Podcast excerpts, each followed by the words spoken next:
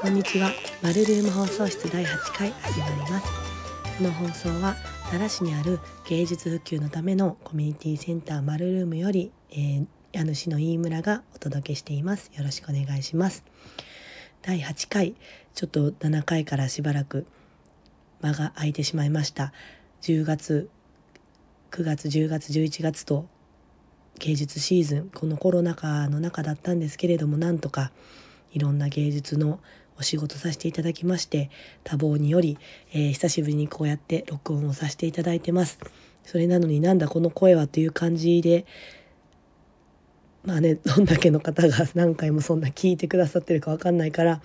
これを初めて弾いた方はこれ私の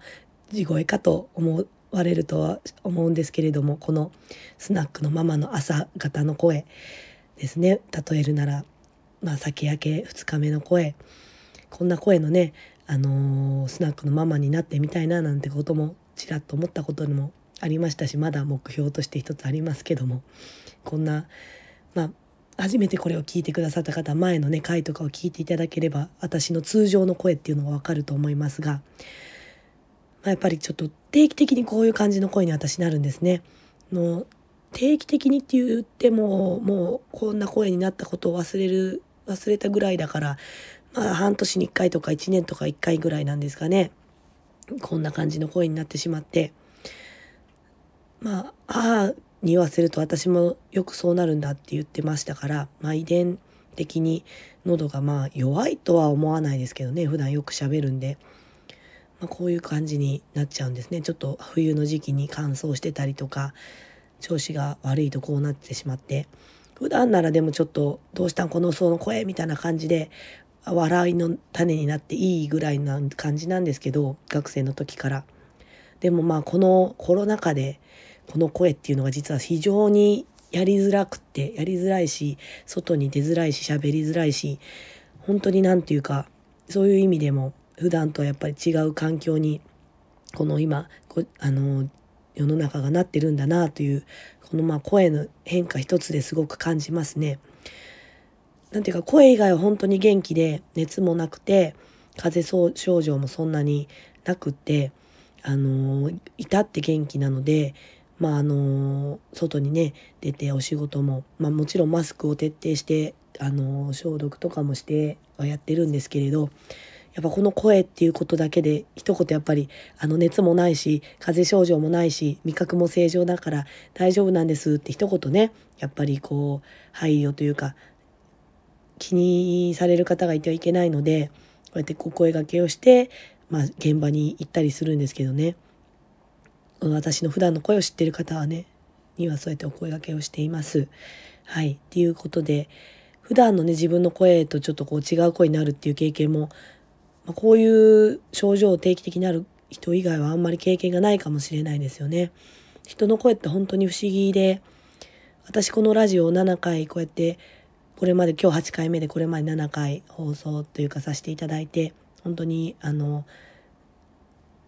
まだまだ自分の声がこう電波に乗るっていうのずっと学生の頃からやってきたとはいえやっぱり久しぶりになれなくってそれでもこう聞いてくださる方から感想とかもらったりしていい声がいいよねとかすごく言ってくださるんですよね。あの飯村さんの声がすごくこう聞いてて落ち着くとか聞きやすいとか言ってくださるすごい声を結構褒めてくれるくださる場面がなんかこう振り返ると人生に結構あって自分の声ってこう自分でこう喋って脳に直接聞いてるというか自分の体内で響いてるのを聞いてるのと外のこの耳で聞いてるのと二重になって自分の声って多分聞いてるんですよね。その声と多分外から聞いてる声外の人が聞いてる声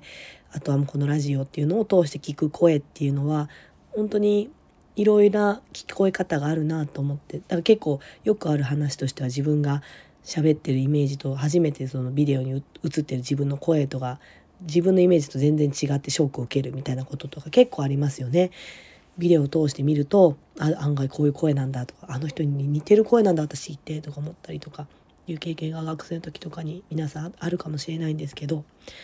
そういった、まあ、声っていうものにこの流れ結構いいと思うんですけどねこの声っていうなこコンテンツに注目 着目した展覧会っていうのを、えー、やることに丸ルーム花丸でやることになりましたのでその、えー、お知らせを兼ねてこの放送を 撮ってます。本当にこの状況でコロナ禍って本当生きづらいんですよこの声。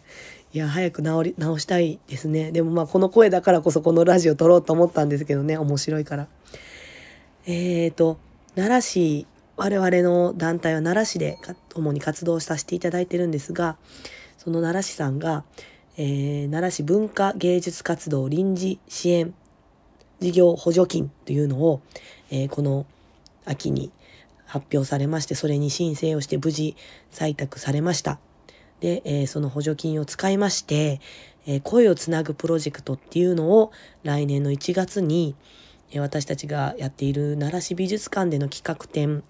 と連動してあその日程美術館の日程とあと、えー、私が、えーと、食卓食品として働かせていただいている奈良県立大学の文化庁人材育成プログラムという、えー、その地層という事業の、えーとアーカイブ展展覧会の時期と連動する形でマルルームで、えー、開催をさせていただきます。で、あの声をつなぐプロジェクトっていうものを簡単に紹介させていただきますと、えー、2つ大きくは、えー、コンテンツがありまして、1つは美術家の水内義人さんによる、えー、展覧会と、えーと、になります。で今度、えー、それが人の声 DJ プロジェクトと言いまして水内義人さんが奈良市内でいろんな市民の方の協力をいただきつつ音声声を、えー、素材として集めてそれを編集して DJ として、えー、音を編集して作品化するというでその録音している様子も市民の方にご了承いただけたらえー、撮影してそれも作品化してマルルームで展示をさせていただきます。っていうのが一つ。でその声をつなぐプロジェクトのその DJ の作品と一緒に水さんの作品も一緒に展示をさせていただきます。おそらくインスタレーションになるんじゃないかなという話で聞いてます。でもう一つその人の声 DJ プロジェクトとあともう一つがラジオアーカイブプロジェクトっていうことでいろんなこの市民あこのマルルーム放送室っていうのを私させていただいてるんですけれどもそれを拡大する形で、えー、と、まあ、今までもね、ゲスト何人か来ていただいてお話聞いてますけれども、えー、奈良市の方で私がちょっと初めて会うけど、ちょっと聞いてみ、声を聞いてみたいなとか、このコロナ禍の話をしてみたいなっていう方たちをゲストに招いて、えー、市民の声を今このリアリティのある現状このコロナ禍におけるリアルな声っていうのを、えーと集めてネット上だったりえー、アーカイブ記録集のような形でアーカイブをするっていうようなプロジェクトをさせていただくことになりました。まあ、つまりこのラジオをね始めたことでこの助成金がまあ一つ取れたっていうこともあるので、まあ、やっててよかったかなと、はい、やっててよかったかなと思ってます。でですね、えっと、その今ね、この、まあ、これ初めて聞いた方はわかんないかもしれないけど、過去のアーカイブ聞いてくださってる方はわかるんですけど、オープニングテソングっていうのがね、10秒間、最初と最後に流れてます。なんかこう、すごく